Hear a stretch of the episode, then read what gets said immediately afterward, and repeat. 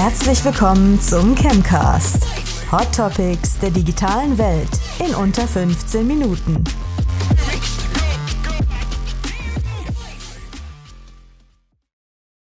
Liebe Zuhörerinnen, liebe Zuhörer, liebe Zuschauer, liebe Zuschauerinnen, herzlich willkommen zu einer weiteren Ausgabe zum Chemcast. Ich bin euer Chemcaster Max Antwerpes und begrüße euch zu einer sehr, sehr schönen Folge, die zweite im Jahr 2023 nach dem Ausblick in ein wohl sehr spannendes Jahr 2023 und Rückblick 2022 kommen wir mit der zweiten Folge hier an. Und hier geht es ums Thema Innovation beim öffentlich-rechtlichen Rundfunk mit Michael Antwerpes. Interessanter Nachname. Auch nicht ganz zufällig. Ich freue mich, heute meinen Vater als Gast begrüßen zu dürfen. Zweites Mal, nicht das erste Mal, dass wir professionell zusammenarbeiten. Zweites Format, aber erstes Mal im Fernsehen. Zweites Mal jetzt hier am Podcast, Mike. Schön, dass du dabei bist. Stell dich doch vielleicht auch gerne selbst mal vor. Ja, das ist schon eine äh, skurrile Situation, das stimmt, aber ich freue mich sehr, ähm, da zu sein. Vielen Dank für die Einladung. Also ich bin seit ähm, einigen Jahrzehnten, das klingt ja schon ziemlich schräg, aber seit einigen Jahrzehnten im öffentlich-rechtlichen Rundfunk ähm, präsent, im, im Fernsehen äh, genauer gesagt, im linearen äh, Programm, so wie das früher hieß bei zunächst dem ZDF seit 1992 und seit 1998 bei der ARD, genauer beim SWR Südwestrundfunk in Stuttgart. Wunderbar. Und heute eben das Thema Innovation beim öffentlich-rechtlichen Rundfunk. Netflix, Twitch, YouTube und Co. Muss man ehrlich sagen, überbieten das Angebot des öffentlich-rechtlichen Rundfunks, aber gerade in Krisenzeiten wird uns deutlich, ähm, dass seine Existenz eben doch notwendig ist. Allerdings können wir, glaube ich, ähm, gemeinschaftlich sagen, dass der öffentlich-rechtliche Rundfunk eben Innovation braucht. Und zu dem Thema unterhalten wir uns heute. Ich würde einfach als erstes ganz offen einfach mal die Frage stellen, wie stehst du denn zu dem Thema Innovation beim öffentlich-rechtlichen Rundfunk? Na, zunächst natürlich sehr positiv. Äh, ich glaube, es braucht Innovationen äh, in verschiedensten Bereichen, aber das können wir später nochmal aufdröseln zu deinen, äh, zu deinen Eingangsworten. Ich glaube nicht, dass Netflix und die anderen das Programm oder das Angebot überbieten. Wenn man die Mediathek als Vergleichsgröße hernimmt, der ARD, dann gebe ich dir recht, da ist Netflix, Amazon und wie sie alle heißen sicherlich besser aufgestellt. Aber das gerade ist ja unser Ziel, dort besser zu werden, dort vielleicht auch der Anbieter Nummer eins zu werden in Deutschland. Ähm, inhaltlich gibt es vieles zu tun, es gibt aber auch organisatorisch vieles zu tun. Das muss man sicherlich erstmal auseinanderhalten. Denn wir nehmen von jedem Bürger, von jeder Bürgerin in Deutschland Geld der sogenannte Rundfunkbeitrag. Und wir müssen den Anspruch haben, dass wir auch jeden dann erreichen. Denn warum sollte ich für etwas zahlen, was ich überhaupt nicht nutze? Das muss das Ziel sein, die Notwendigkeit des öffentlich-rechtlichen Rundfunks in jedes Gehirn zu bringen den Menschen zu sagen, ihr bekommt bei uns einen Mehrwert, ihr bekommt bei uns womöglich sogar für weniger Geld als bei Netflix eine tolle Mediathek, die im Übrigen den Vorteil hat, dass sie auch ähm, die Geschichte abbildet. Also wir haben ja viele Beiträge noch vor 20, vor 30 Jahren. Wir haben auch non-fiktionale Angebote, Dokumentationen etc., wo wir, glaube ich, ganz gut punkten können. Aber zunächst mal ist wichtig, dass in ganz Deutschland die Akzeptanz dieses Systems gesteigert wird, dass die Menschen sagen, ich zahle da gerne dafür, weil ich bekomme eine fantastische oder zumindest ansprechende Gegenleistung. Und auf dem Weg befinden wir uns. Das kann nicht von heute auf morgen passieren. Das muss in den nächsten 10 bis maximal 15 Jahren aber umgesetzt sein, sonst wird es schwierig.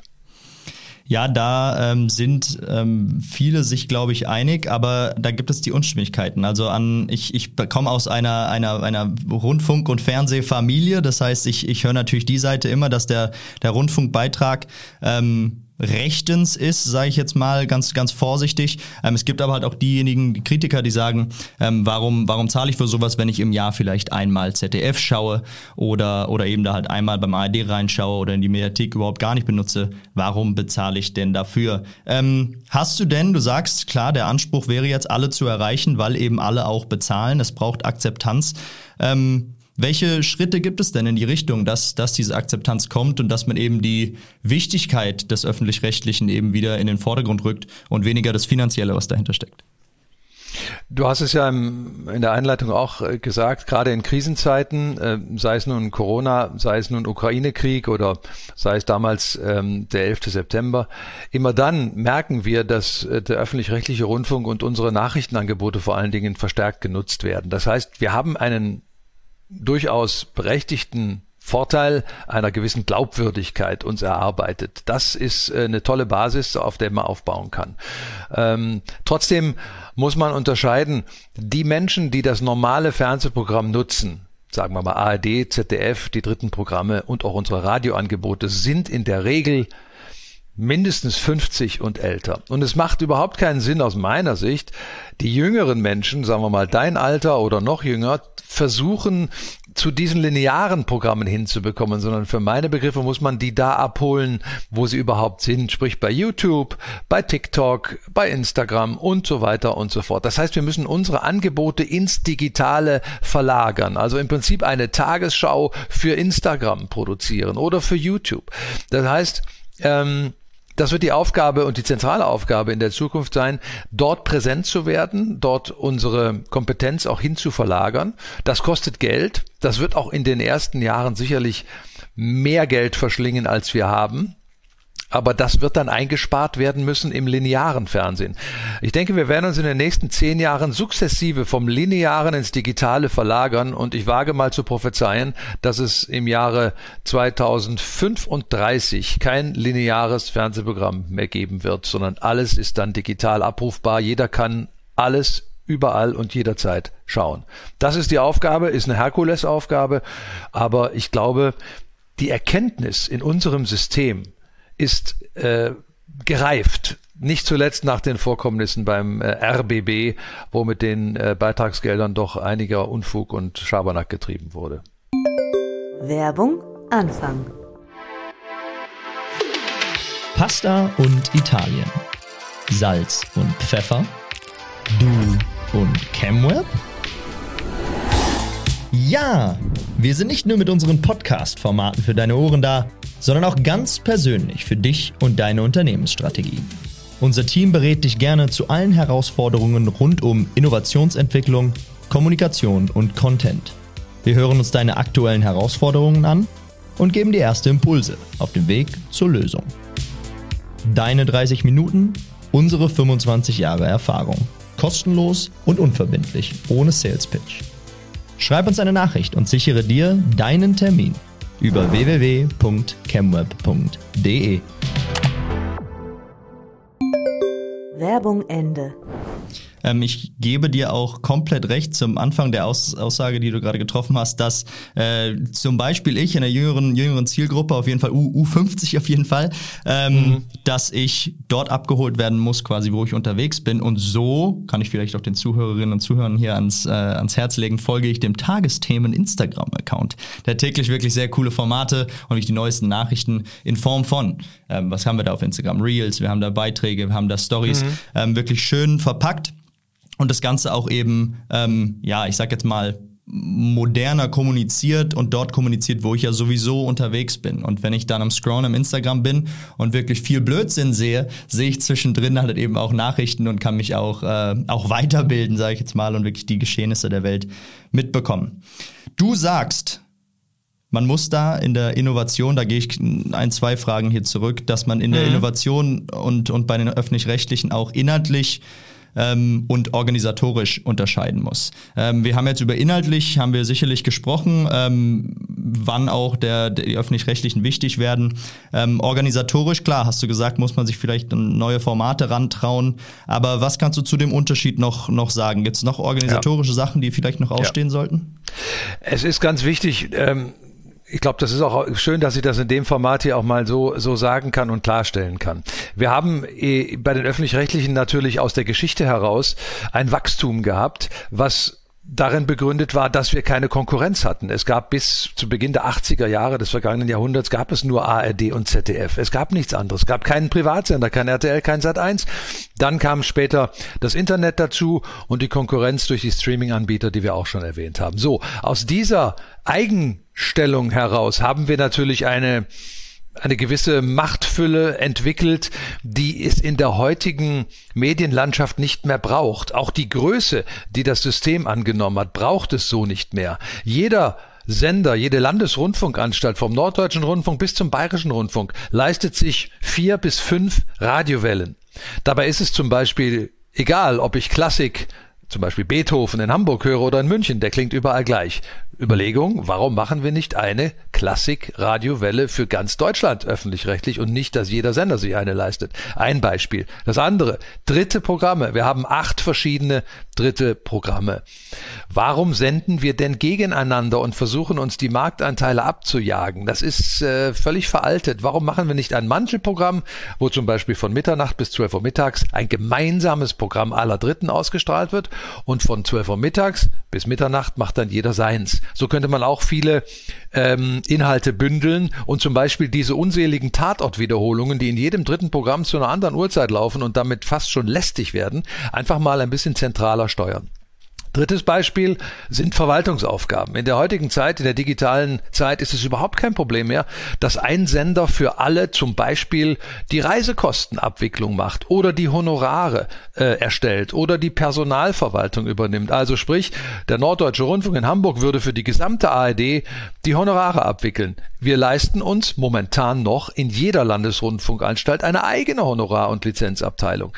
Diese Aufgaben würden erhebliches Geld sparen. Wir müssen auf der anderen Seite aber sehen, dass das Personal, was dahinter steht, nicht von heute auf morgen entlassen werden kann. Öffentlich-rechtlicher Rundfunk heißt auch öffentlich-rechtliches Angestelltenverhältnis ist quasi wie Beamte. Du kriegst mhm. die nicht los. Also brauchen wir einen Masterplan in den nächsten 10, 15 Jahren, wie wir diese Stellen abbauen durch Rente, Frühverrentung, Abfindungsprogramme, tralala, ich weiß es nicht. Aber auf jeden Fall müssen wir auf dem Weg weitergehen, das Personal zu verringern, die Aufgaben zu bündeln und dadurch auch den Beitrag am Ende des Tages zu senken. Ich glaube, mhm. wenn man sagen würde, statt dieser 1836, wie es aktuell ist, wir würden es hinbekommen, dass eines Tages 10 Euro da stehen für eine attraktive Mediathek, für attraktive Social Media Inhalte, dann hätten wir die Diskussion ganz schnell am Ende und jeder würde sagen, jo, bin ich bereit, dafür zahle ich. Das heißt, sehr interessant und auch wirklich Punkte, die ich, die ich auch gar nicht im Kopf habe. Und ich glaube, viele, viele der Zuhörer und Zuhörerinnen, auch die, die mit, mit dem Rundfunk eben wenig zu tun haben, erst recht organisatorisch nicht da drin sind, ähm, auch gar nicht wissen. Also super, super interessant. Das heißt, auf der einen Seite Ressourcen sparen, ähm, aber vorsichtig sein natürlich nicht einfach Leute entlassen, mit dem, mit dem Thema natürlich auch irgendwie sensibel umgehen, ähm, aber eben auch auf der anderen Seite dadurch die Bürgerinnen und Bürger ähm, ja eben aus ihrer aus aus ihrer oder in eine Akzeptanz bringen, sage ich jetzt mal, und den Preis eben dahingehend zu vermindern und gleichzeitig die Qualität zu steigern. Man ähm, muss allerdings eins noch dazu sagen, wenn ich das schnell noch ergänzen darf, weil das ist ganz wichtig. Es ist nicht an uns, das zu entscheiden. Das ist das, ja. mhm. äh, das Dilemma, sondern wir hängen da sehr an der Politik. Es gibt sogenannte Rundfunkstaatsverträge, die jedes Bundesland für sich aufgesetzt hat was die Rundfunkpolitik angeht. Und da sind ganz klar die Bedingungen für den öffentlich-rechtlichen Rundfunk definiert. Das heißt, wenn ich als Intendant, wenn ich einer wäre, sagen würde, ich möchte jetzt von heute auf morgen meine Klassikwelle einstellen und lege die zusammen mit dem Norddeutschen Rundfunk, kann ich gar nicht machen. Ich muss hm. mich mit der Politik verständigen. Und wenn die Politik nicht mitspielt, dann kann man diese ganzen Überlegungen sofort auch wieder ähm, in den Kamin werfen. Ja? Da gibt es also eine ganz schwierige Konstellation, die nicht einfach unser eigener Wille ist, sondern die ferngesteuert ist sozusagen. Und da müssen wir uns mit der Politik an einen Tisch hocken und dort über Lösungen und, und Wege nachdenken. Aber ich glaube, mittlerweile ist es auch in der Politik, Politik angekommen, dass man im öffentlich-rechtlichen so nicht weitermachen kann. Das mhm. wird auf Dauer, es ist ähnlich wie in der Kirche. Da sehen wir das ja auch. Seit, seit Jahren und Jahrzehnten laufen die Mitglieder weg. Und das dürfen wir uns im öffentlich-rechtlichen Rundfunk so nicht erlauben. Wir müssen jetzt noch umschwenken. Der Tanker ist zwar riesig, aber ich glaube, der Kurswechsel ist eingeleitet und jetzt müssen wir halt äh, Geduld haben und, und, und die Leute an unsere Seite holen. Dafür stehen wir auch bei ChemWeb und ich glaube, die Zuhörerschaft hier beim Chemcast wird das Ganze auch, auch verstehen, dass Zeiten sich eben ändern, dass ähm, es gilt, sich anzupassen und eben innovativ in eine Zukunft zu gehen, die die Zuhörerschaft und Zuschauer eben genau dort abholt, wo sie sich bewegen. Das hast du ganz am Anfang gesagt und das ist genau das, was, was wir bei ChemWeb hier auch machen und was jede, jedes Unternehmen eigentlich machen sollte. Nicht nur schauen, wie kann ich am besten und ressourcensparend irgendwie meine, meine Inhalte rausbringen, meinen Content produzieren, sondern wo sind denn meine Zielkunden, wo sind denn meine, meine Zuhörer, Zuhörerinnen, die das Ganze dann eben auch erleben wollen, genau dort, wo sie unterwegs sind. Ja. Ähm, eine persönliche Frage an dich in, in Sachen ähm, ja, neuer Formate. Ist es denn schon an der Zeit, dass du mittlerweile öfter auch für eben neue Formate angefragt wirst? Oder gibt es, gibt es in-house schon neue Formate, die du mitproduzierst oder auf neuen Wegen unterwegs bist, auf YouTube, wie du beschrieben hast oder sowas? Sagen wir mal so, es beginnt jetzt, äh, dass wir ähm, marketingmäßig mehr machen auf, auf Social Media, dass ich gefragt werde, wenn ich zum Beispiel beim Biathlon bin oder bei der Tour de France, dass ich kurze Videoclips drehe und mal so ein bisschen Behind the Scenes mache. Das wird dann auf Insta oder auf LinkedIn veröffentlicht. Ähm, das heißt, man geht schon immer mit dem mit dem äh, Wissen zu einer Produktion, dass da auch andere Sachen noch anfallen und abfallen, was ja auch gut ist. Cross-Promotion auf allen Wegen, auf allen Kanälen kann uns nur nutzen. Aber es ist nicht so, dass ich jetzt mit meinen nahezu 60 Jahren noch für ein neues YouTube-Format als Moderator angefragt würde. Ich glaube, äh, da bin ich auch realist genug. Ähm, das braucht keiner mehr. Das möchte ich vielleicht auch gar nicht mehr. Ich bin da eher so ein klassisch, äh, klassischer Fernsehmann und die, die letzten fünf, sechs Jahre meines Berufslebens werde ich, glaube ich, auch in diesem Fernsehen Fernsehen noch einigermaßen ordentlich zu Ende bringen.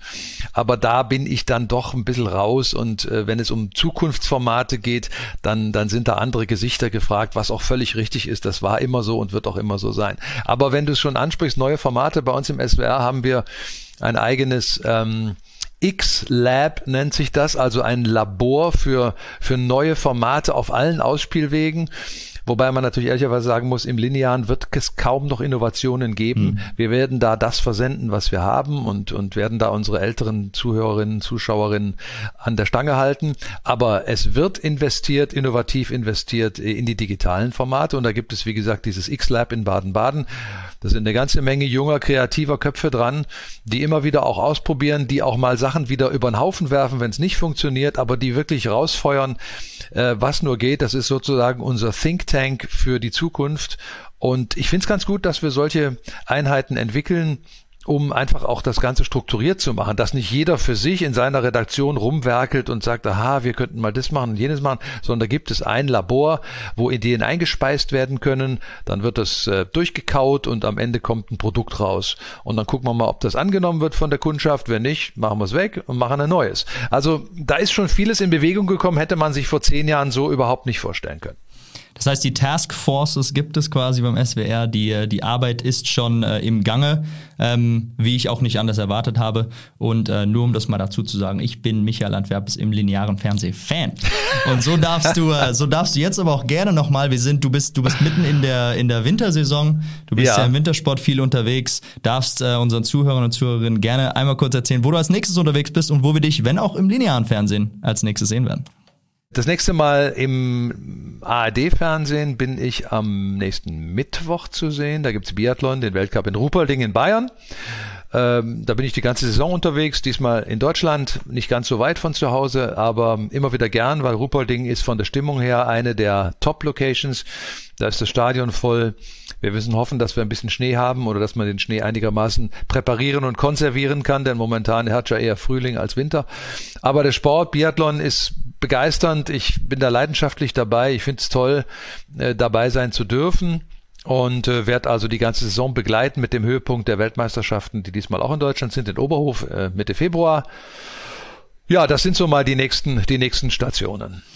Sehr, sehr schön. Ihr habt's gehört. Schaut mal rein. Ich freue mich riesig, dich heute dabei gehabt zu haben. Ich fand die Unterhaltung super, super interessant. Wie immer beim Chemcast bleiben wir unter 20 Minuten. Wir hätten äh, wahrscheinlich noch Stunden weiterreden können über dieses und andere Themen. Vielleicht haben wir dich auch zukünftig nochmal als Gast dabei. Ich fasse noch einmal aber gerne zusammen, worum es hier heute ging. Innovation bei dem öffentlich-rechtlichen Rundfunk. Ähm, da haben wir heute Michael Antwerpes dabei gehabt. Es ging darum, dass Netflix, Twitch, YouTube und Co. Ich habe gesagt, das Angebot des öffentlich-rechtlichen überbieten. Vielleicht das falsche Wort gewesen, aber zumindest vielleicht in Sachen Innovation einen Schritt voraus sind, was ähm, das Erreichen der Zuhörerinnen und Zuhörer in den Formaten angeht, wo sie sich bewegen und was man da beim öffentlich-rechtlichen machen sollte. Da sind wir ähm, ja beim inhaltlichen im Gegensatz zum organisatorischen und der Anspruch, weil halt eben der ähm, Rundfunkbeitrag von allen bezahlt werden muss, ist hier eine Balance zu finden zwischen dem Beitrag, den jeder auch zahlen will, und guten Inhalten, die auf der anderen Seite eben auch zurückkommen in Formaten, die genossen werden können. Ähm, das heißt, eine Innovation, hast du gesagt, ist weniger eine Innovation des linearen Fernsehens, sondern eher eine Innovation vielleicht weg vom linearen Fernsehen in neue Formate. Ähm, und das ist äußerst, äußerst interessant und ein paar Tipps für die dritten Programme, wie man ressourcensparend an das Ganze auch mal rangehen könnte. Macht doch eine ganz runde Podcast-Folge aus. Also, Lieber Michael, vielen, vielen, vielen Dank fürs Dabeisein. Liebe Zuhörerinnen, liebe Zuhörer, danke fürs Reinschalten. Folgt uns wie immer auf allen Social Media Kanälen at CamWeb und hört weiter fleißig rein, wenn ich beim Campcast wieder mal schöne Gäste dabei habe. Danke dir. Und ich danke dir. Wir sehen uns beim nächsten Mal beim Campcast bei digitalen Tipps und Tricks in unter 15 oder 20 Minuten. Danke euch.